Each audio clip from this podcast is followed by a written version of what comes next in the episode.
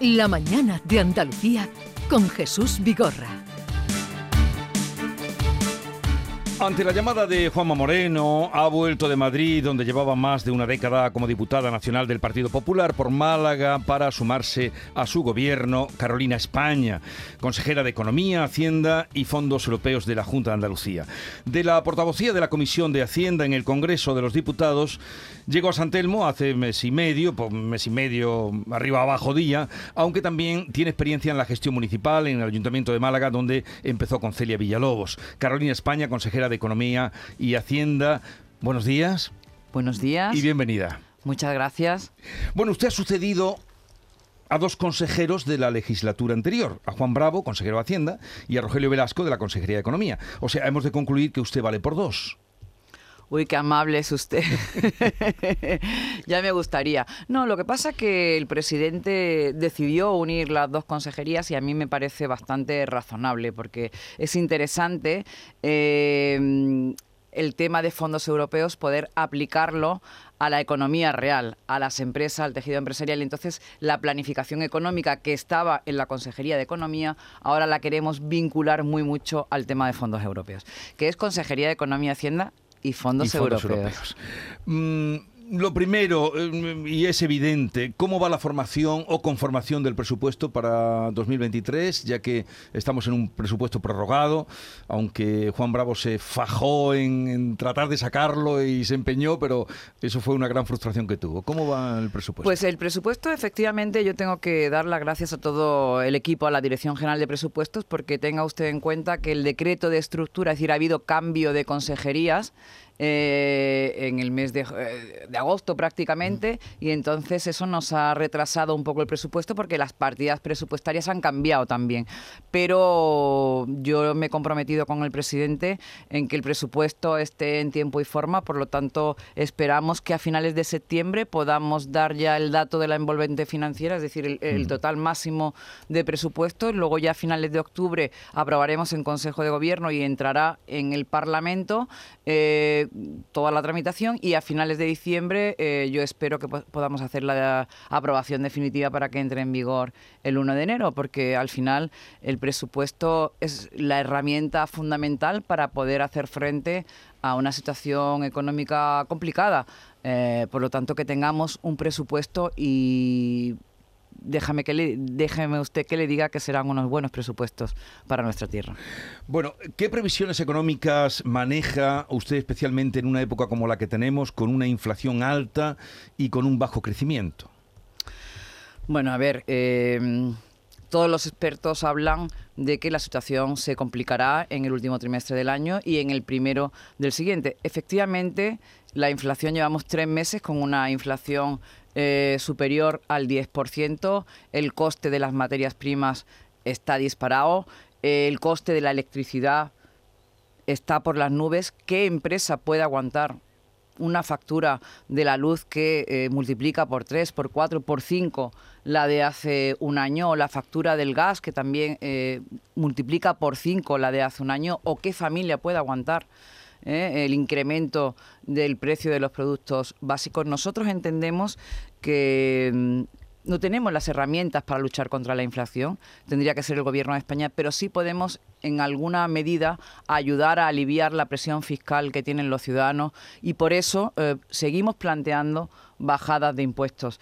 Eh, cuando un gobierno baja impuestos, al final es dinero que se queda en el bolsillo de los ciudadanos, con lo cual le permite hacer frente de una forma más holgada a la situación eh, de inflación, a la situación de eh, dificultad en la economía. Por eso nosotros planteamos para el año que viene, y así lo llevaremos en los presupuestos, eh, la deflactación del IRPF.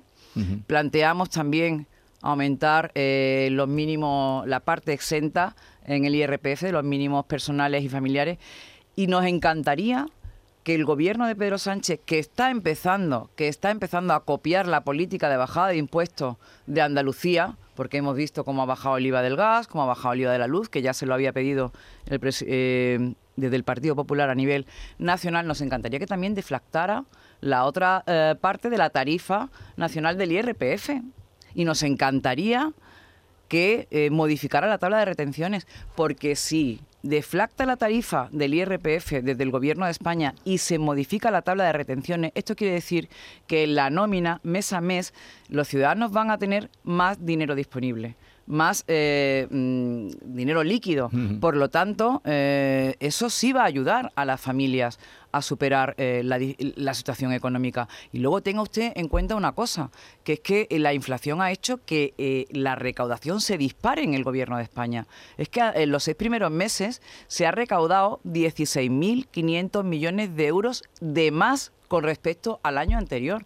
Eso es mucho dinero, porque si la factura de la luz sube, el IVA también sube. Por lo tanto, si hay una mayor recaudación, nosotros entendemos que el gobierno de España tiene que devolver a los ciudadanos lo que han pagado además por la inflación y ayudarle de alguna forma a aliviarle, pues, eh, aliviarle a, pasar la situación eh, difícil de inflación que nos estamos encontrando.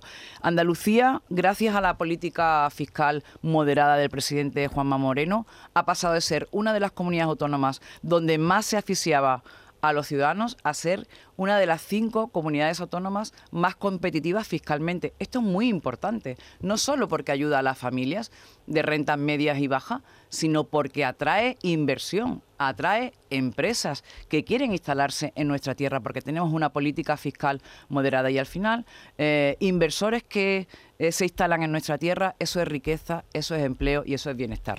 ¿Se mantiene o va a mantener usted la mm, exención del canon del agua como anunció el presidente para el año 2023?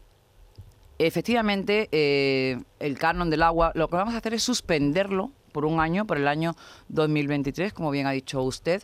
Eh, eso supone dejar en el bolsillo de los andaluces 140 millones de euros, pero yo quiero adelantarme a las posibles críticas, porque es verdad que tenemos eh, problemas en cuanto a la falta de agua, no solo en nuestra tierra, sino a nivel nacional, pero de ahí hay que decir que eh, ustedes recordarán que fue el gobierno socialista el que puso el canon del agua. Pues bien, todos los años se cobraba el canon del agua a los ciudadanos, a los andaluces, pero no se gastaba. Es que se recaudaron más de 700 millones de euros y, sin embargo, por canon de agua, solo se han gastado en la época de los gobiernos socialistas 179 millones de euros. Es decir, ahí hay un remanente que nos va a permitir que durante el año 2023, aunque no se recaude canon de agua, hay un remanente para poder gastar en obras hidráulicas que son fundamentales para Andalucía.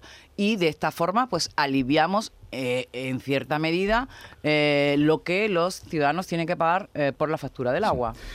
Bueno, hablando de lo que pagamos, y usted ha hablado del encarecimiento tremendo de los precios de la energía, siempre me pregunto, ¿esto cómo afecta a los presupuestos generales de la Junta de Andalucía? Porque claro, ustedes tienen que pagar luz, eh, en hospitales, en todos los edificios. ¿Cómo, eh, ¿Cómo repercute todo este encarecimiento de la energía en los presupuestos de la Junta? Bueno, pues efectivamente, nosotros eh, como organismo, como institución, la Junta de Andalucía, somos como cualquier empresa o como cualquier familia que se, ve se le ve incrementado estos costes que son absolutamente imprescindibles para poder vivir, para poder trabajar. Por lo tanto, también tenemos que asumirlo. Pero yo digo una cosa. Eh, ¿cómo es posible que bajando los impuestos, como hemos hecho en Andalucía, podamos atender más servicios con mayor presupuesto y sin eh, menoscabo de los servicios públicos y haciendo más inversiones? Porque mire usted, eh, por ejemplo, en sanidad, el presupuesto último se ha incrementado en 1.800 millones de euros con respecto al presupuesto del 2018, que era el último del gobierno socialista. En educación tenemos 1.000 millones de euros más. En dependencia, 400 millones de euros más. Y lo hemos conseguido bajando los impuestos y haciendo inversiones, porque yo le puedo hablar de las inversiones en la provincia de Málaga o en cualquier provincia de Andalucía que antes estaban absolutamente paradas, metidas en un cajón y que ahora hay actividad. Es que ahora hay inversiones en las provincias. Por lo tanto, yo creo que se trata de gestionar bien, de no gastar lo que no se tiene, de no gastar en, eh, en, cosas, eh, eh, gasto superfluo, gasto que no hace falta. Y al final con una seriedad, con un rigor presupuestario, controlando que no se dispare la deuda, porque entonces se disparan también los intereses. Eh, eh, con un control eh, de todas las partidas presupuestarias se consigue pues bajar los impuestos y recaudar más, que es lo que ha mm. pasado en Andalucía. ¿Cuál es la deuda que tiene actualmente Andalucía? Bueno, pues eh, déjame que, déjeme que le diga que la deuda por habitante en Andalucía está eh, en tres puntos y medio por debajo de la media de la media nacional. Por lo tanto, mm, bueno, eh, nunca es bueno eh, tener una deuda excesiva, hay que controlarla, por lo que le digo del pago de intereses, que ahora, pues, eh, lógicamente se ha encarecido con la subida de los tipos de interés, pero eh, mm, es un recurso al que hay que acudir como acude cualquier familia. Lo que pasa es que hay que endeudarse en unos mm. términos normales. Yo estoy tranquila con la deuda que tiene la Junta de Andalucía porque ya le digo que estamos por debajo de la media nacional. Mm. Bueno, sus anteriores, sus predecesores en este cargo, en este Juan Bravo, lo hemos visto luchar, incluso también los socialistas, con la infrafinanciación autonómica. Andalucía recibe mucho menos de parte del Estado de lo que, de lo que le corresponde. Se habla de unos 151 euros menos por habitante. ¿Cuál es la deuda del Estado con Andalucía al día de hoy? Si ya la tiene calculada. Realmente eh, no es justo lo que está ocurriendo con el tema del sistema de financiación autonómico. Este es un modelo que se aprobó en el año 2009, que lo aprobó el expresidente Rodríguez Zapatero con Esquerra Republicana. Eh, no hubo consenso y con este sistema, con este modelo de sistema de financiación autonómica, Andalucía está perdiendo una media de mil millones de euros al año. Claro, si contamos desde el año 2009 hasta el año 2020, que es la última cifra que tenemos liquidada, estamos hablando de que se han perdido en Andalucía más de 11.000 millones de euros. Esto es mucho dinero. Esto es mucho dinero para Andalucía. Como usted bien ha dicho, eh, el informe de la Fundación FEDEA, que ha salido recientemente, no hace ni un mes, establece que en Andalucía, por cada andaluz, Andalucía recibe 151 euros menos que la media. Oiga, pero eso cómo es posible? ¿Cómo es posible que en Andalucía por cada andaluz nos paguen menos que cualquier otro ciudadano de España. No solo está Andalucía infrafinanciada, también hay otras comunidades autónomas como son Murcia, Valencia y Castilla-La Mancha, pero fundamentalmente Andalucía. Nosotros lo que le pedimos a la ministra María Jesús Montero es que no solo que se ponga las pilas para reformar ya el sistema de financiación autonómico y que haga un acto de justicia con Andalucía por todo lo que estamos perdiendo, sino que mientras se aprueba este nuevo sistema de financiación, se cree un fondo de nivelación transitoria que pueda compensar por lo menos cada año hasta que se apruebe el nuevo sistema de financiación. Es una injusticia lo que está ocurriendo con Andalucía y ella que fue muy beligerante, muy exigente cuando fue consejera aquí de Hacienda en Andalucía con respecto al gobierno de Madrid que gobernaba el Partido Popular, yo espero que de verdad atienda, ella es andaluza, y sabe lo que le estoy diciendo. Y por lo tanto tiene que atender a su tierra, a Andalucía. Pero no por eh, porque sea andaluza, sino porque es de justicia. ¿Pero usted se ve capaz de recuperar algo de esos 11.000 millones de euros de la infrafinanciación autonómica o da parte por perdida? Bueno, yo lo que espero es, eh, por lo menos, que cree el Fondo de Financiación Transitorio para que de ahora en adelante no haya más pérdidas. Por lo menos que haga eso. Estamos hablando en su primera visita a este programa, a la mañana de Andalucía, con Carolina España, consejera de Economía, Hacienda y Fondos Europeos de la Junta de Andalucía. Eh, Manuel Pérez Alcázar, editor de la mañana de Andalucía, le pregunta también, señora consejera. Consejera, buenos días. Vamos a ver si podemos sacarle, ya sé que la cifra, ¿no? Que se ha comprometido que esté a final de septiembre, le digo la envolvente del presupuesto, como nos ha comentado pero eh, el presupuesto nonato de 2022 eh, ascendía a 43.800 millones, una cosa así.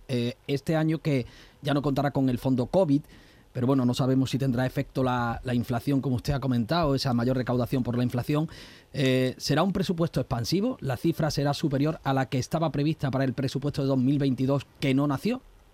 Bueno, sí, eh, ese dato sí se lo puedo dar y efectivamente el presupuesto será superior al presupuesto no nato de 2022 y estamos terminando de perfilarlo porque, eh, como le decía antes, pues eh, nos ha tocado algo el cambio de consejerías y de partidas presupuestarias, pero yo, por lo que he estado trabajando y viendo reunida con la Dirección General de Presupuestos. Serán unos buenos presupuestos, serán un presupuesto con una cantidad superior al, que, al que se hizo en el año 2022, que tengo que agradecer a, mi antecesora Juan Bravo todo el esfuerzo que hizo por, eh, por tratar de sacarlo adelante. ¿no? Yo creo que se equivocaron los grupos de la oposición eh, cuando no lo aprobaron porque era un presupuesto bueno para, para nuestra tierra. Nosotros eh, en esa línea, a pesar de, de tener una mayoría suficiente eh, para sacar el presupuesto adelante. Seguiremos eh, trabajando con la oposición y seguiremos hablando y dialogando y tratando de consensuar con ellos porque entendemos que lo que es bueno para Andalucía tiene que ser bueno para todos y nos gustaría contar también con su aprobación. Mañana, sin ir más lejos, ya hay una ronda de contactos del presidente con la oposición. Recordamos que en la anterior legislatura sacaron adelante hasta tres presupuestos con el respaldo de Vox. Este último del que hemos hablado del año pasado no salió adelante. Vox eh, votó en contra finalmente, también el Partido Socialista y el resto de los grupos de la izquierda.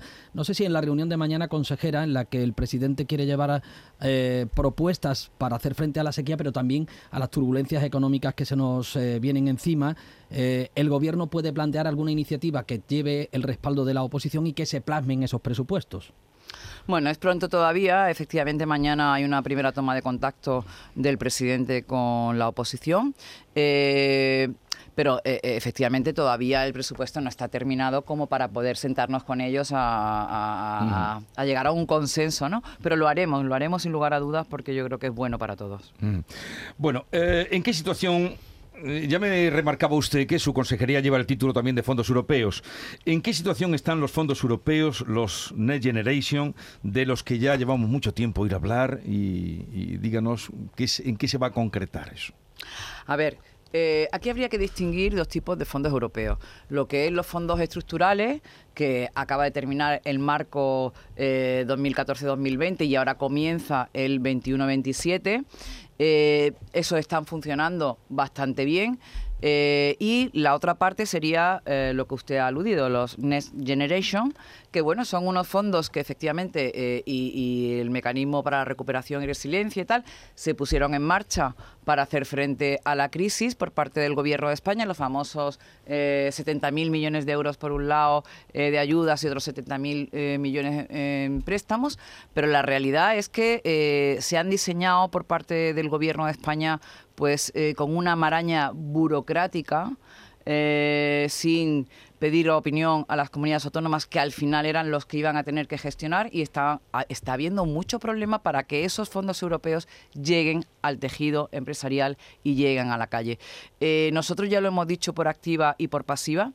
lo que sí le puedo decir es que nos vamos a dejar la piel para que los fondos europeos se certifiquen y se gasten en nuestra tierra. Y le voy a poner un dato. Eh, la última etapa de gobierno socialista, del año 2013 al 2018, se certificaron 1.500 millones de euros. En los seis primeros meses del año 2022 se han certificado 1.360 millones de euros. Es decir, prácticamente la misma cantidad en cinco años socialista, de gobierno socialista, que en seis meses. Por lo tanto, nosotros eh, vamos a reforzar el equipo de fondos europeos porque nos parece crucial, fundamental. Estamos en una etapa histórica porque van a llegar muchos fondos europeos, aparte no le hablo de los Next Generation en este caso, le, hablo de los fondos estructurales del marco eh, 21-27, y hay que gastarlos y va a suponer un si sabemos hacerlo bien va a suponer un revulsivo para nuestra tierra, para nuestro empresariado y para eh, el tejido empresarial. Bueno, eh, el crecimiento, se habla del crecimiento de Andalucía, pero la realidad eh, que crece por encima de la media, pero la realidad es que la renta per cápita en Andalucía es la penúltima de España. 19.658 eh, euros por habitante y aunque creció un 2,9%, nos alejamos todavía de la media nacional. Eh, ¿Cuándo nos vamos a poner, mm, si no a nivel cerca o, no sobrepasando cerca de la media nacional? ¿Cómo lo ve usted? Bueno, es que el punto de partida era bastante, bastante difícil, ¿no? Eh, lo que pasa que eh, efectivamente usted tiene que estar de acuerdo conmigo en que la política que se ha aplicado del gobierno de Juanma Moreno ha hecho que seamos referentes en las principales magnitudes económicas. Eh, crecemos por encima de la media, eh, en exportaciones, en creación de empresas, en empleo, es decir, eh, estamos mejorando. Lo que pasa que partíamos de una situación pues muy atrás muy complicada. Yo espero que todas las medidas que se están adoptando de política fiscal, de bajada de impuestos, de fondos europeos, al final todo eso tiene que eh, llegar a un punto en el que eh, tengamos más renta per cápita. Hoy salía una información en algún medio de comunicación diciendo que había más gente que estaba pagando ahora, ah, más contribuyentes por el impuesto de patrimonio, o sea que había como más ricos. Oiga, yo lo que quiero es que en esta tierra cada vez haya, las familias sean más ricas y las empresas más competitivas. Lo que pasa que lo que ocurre es que las políticas del gobierno de España lo que nos hacen es que nos empobrecen, porque si hay una inflación del 10,4%, eso significa que hay una pérdida de poder adquisitivo importante. Si hay una pérdida de poder adquisitivo, todos somos un poco más pobres. Y lo que hay que hacer es todo lo contrario, que cada vez seamos un poco más ricos permítame la expresión para entendernos. Y yo espero que con todas las políticas. Lo que pasa que es que, claro, en tres años y medio, después de 40 años de gobierno socialista, en tres años y medio, con una pandemia de por medio, demasiado que le hemos dado la vuelta a esta, a esta tierra. Pero nos queda muchísimo por hacer, claro que sí. Bueno, pues vamos a concluir. Eh, ayer me dijo, ayer fue o no, el lunes, ¿no? una pregunta que es habitual a quienes pasan por aquí. Al consejero, de, consejero de, presidencia, que solo leía informes y estudios. ¿Ha tenido usted tiempo de leer algún libro o qué libro está leyendo? me, estoy sonriendo porque la verdad eh, no se pueden imaginar la cantidad de papel, la cantidad de documentos que me llevé. Bueno, no he tenido muchas vacaciones porque era normal. Me incorporé en agosto y, y, bueno, y había que sacar para adelante muchos temas.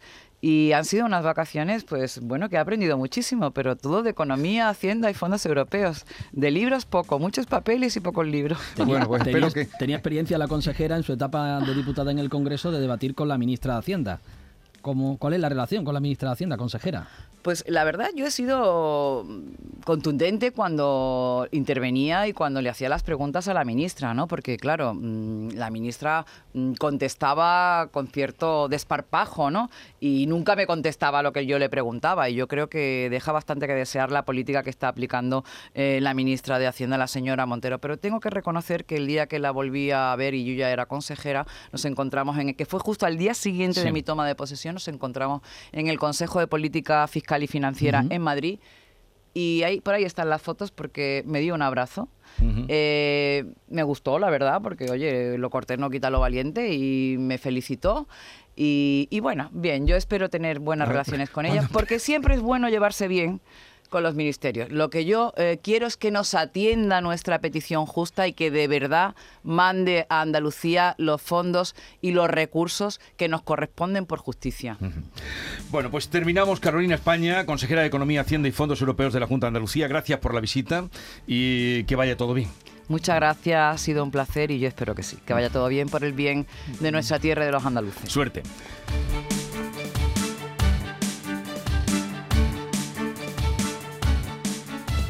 En Canal Sur Radio, La mañana de Andalucía con Jesús Vigorra. Comienza septiembre instalando paneles solares